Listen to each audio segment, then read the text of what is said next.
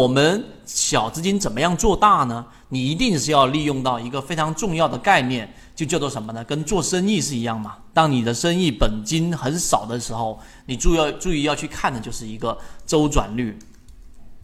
周转率，你不可能说你本来就是一个呃小资金，只有一个二三十万、四五十万的，甚至有些人几万块钱的，那你想做到上百万、千万的资金，你不可能说是中长线一直持有一只个股，你就可以去把它给做到我们说大的一种资金体这种体量的。所以你一定要有给自己设计一个短差的这一种程序，而这种小的这种短差程序是可以让你的操作周期。然后变得越来越短，并且呢能够快速的复利，所以我们自己也也应该知道，像小鳄鱼啊，像赵老哥啊，然后他们这一种快速的把资金给做大的，基本上都是用当时市场最热门的一种方法，就是打板啊，他们是以打板的方式，以当天封涨停板的位置介入进去，然后第二天只要是属于高开的。那么他们有概率会拿到一些强势龙头，而如果是是属于低开的，那么他们就会在十点半之前，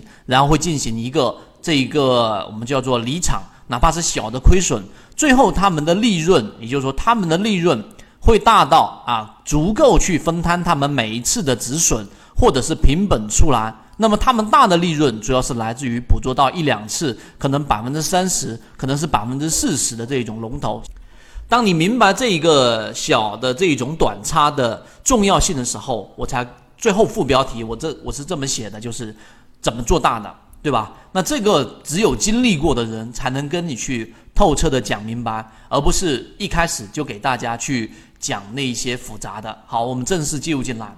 昨天我们讲的是这个均线动力学和整个中继和整个转折到底怎么样去判断。其实你。听完上一节课、第三节课的时候，你要了解到到底我怎么样去买到一个转折点，这个是比较重要的。那么今天呢，我把第八讲跟第十讲的内容穿插进来，为什么呢？因为大家去看原著啊，你会发现禅中说禅在讲每一个系统的时候会比较散乱一些，因为它是随机的，然后跟着感觉来去描述的。所以你要去做整理的时候，第一步要做的事情就是什么呢？第一步要做的事情就是要把它那一些比较散乱的，然后把它做一个归类。所以第八短差的程序和第十中小资金的高效买入方法，我今天就会给大家去讲。讲完第四讲之后，大家应该会逐渐逐渐的感觉到什么叫做轻舟已过万重山，因为本身你已经不知不觉的进入到了一种视角，这种视角就是要了解市场的本质。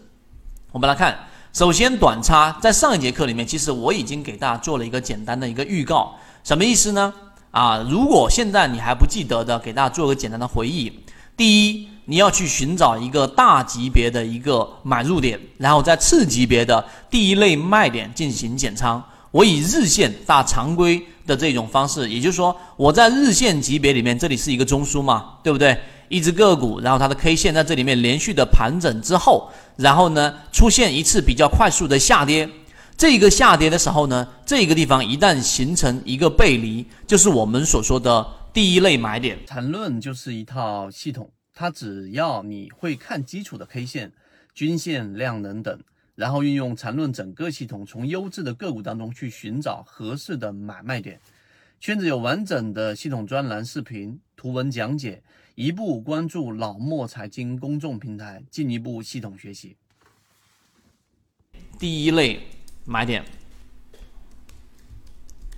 找到第一类买点之后，然后在这个程序里面去作为一个介入。那么，当你大级别的时候买入的时候，它有几种可能嘛？第一种是返回到中枢过程当中进行震荡，那其中你会有这一个短差的利润。而如果它持续的往上走的时候，什么时候卖股票？也就是说，当它出现我们说的六十分钟的这一个卖点，第二啊，六十分钟级别的这一种卖点的时候，你要做一个减仓。那么减仓，如果说再次出现一个我们说的背离六十分钟级别的，你再回接回去，这个就是在日线跟六十分钟当中不断的进行切换，这是一种短差里面要去介入的这一种啊程序。你也可以把它设置为三十分钟，只是不建议大家再往它呃走到我们说的这种更小的级别，例如说呃这一个十五分钟啊，太小的级别会让你的操作节奏会变乱，这个是第一个要跟大家去讲的。第二个啊，次级别进行回补，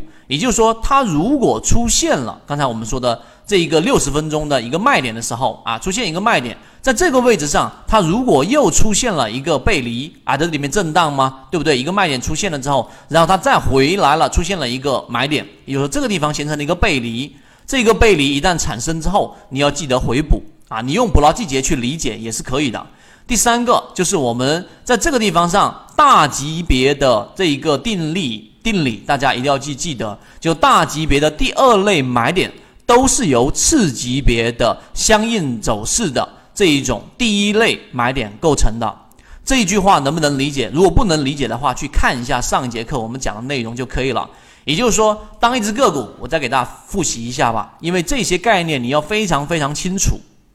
才可以去做得好。也就是说，当一只个股在这里面连续的盘整，我以红色吧，连续的盘整，然后在这个地方上出现了一次跌破，对吧？跌破这里面出现了一个背离，这个背离出现的是我们叫做第一类买点。第一类买点一旦错过之后啊，就是我们说女上，就是短期均线的上方之后，然后又出现了一次快速的调整的时候啊，有时候它没有办法出现我们所说的快速调整。那么这种情况之下呢，你用六十分钟级别的第一类买点，其实就是我们说的第二买点啊，日线上的第二买点出现之后做一个介入。所以大级别的第二类买点都是由次级别，就是六十分钟级别的第一类买点构成的。这些概念啊都是非常基础的，那你一定要去理解。我们来看当时他指出来的这一个啊，看到了没有？连续出现过茅台，给大家去回忆。茅台周线级别的这个买点介入进去之后，连续出现过很多次，第一稳、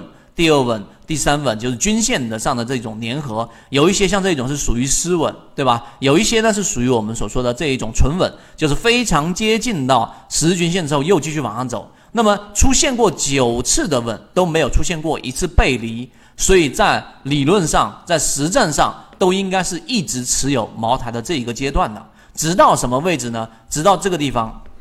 来，大家看一看，直到这个地方，也就是说，在操作上出现了我们所说的日线级别的一个背驰段。背驰段什么意思呢？就是股价看到了没有？这里面还在创新高的，但是呢，在 MACD 的柱体面积上，这里面已经形成了一个动能的缺失，也就是说，柱体面积相比于前面的面积是减少的。那么这种情况之下，就是我们所说的背离背驰，这个地方就是日线级别的卖点。那你是周线级别介入进去的，在这个地方上，你至少要大幅的减仓，等到它下一次再出现相应的买点的时候，再介入进去。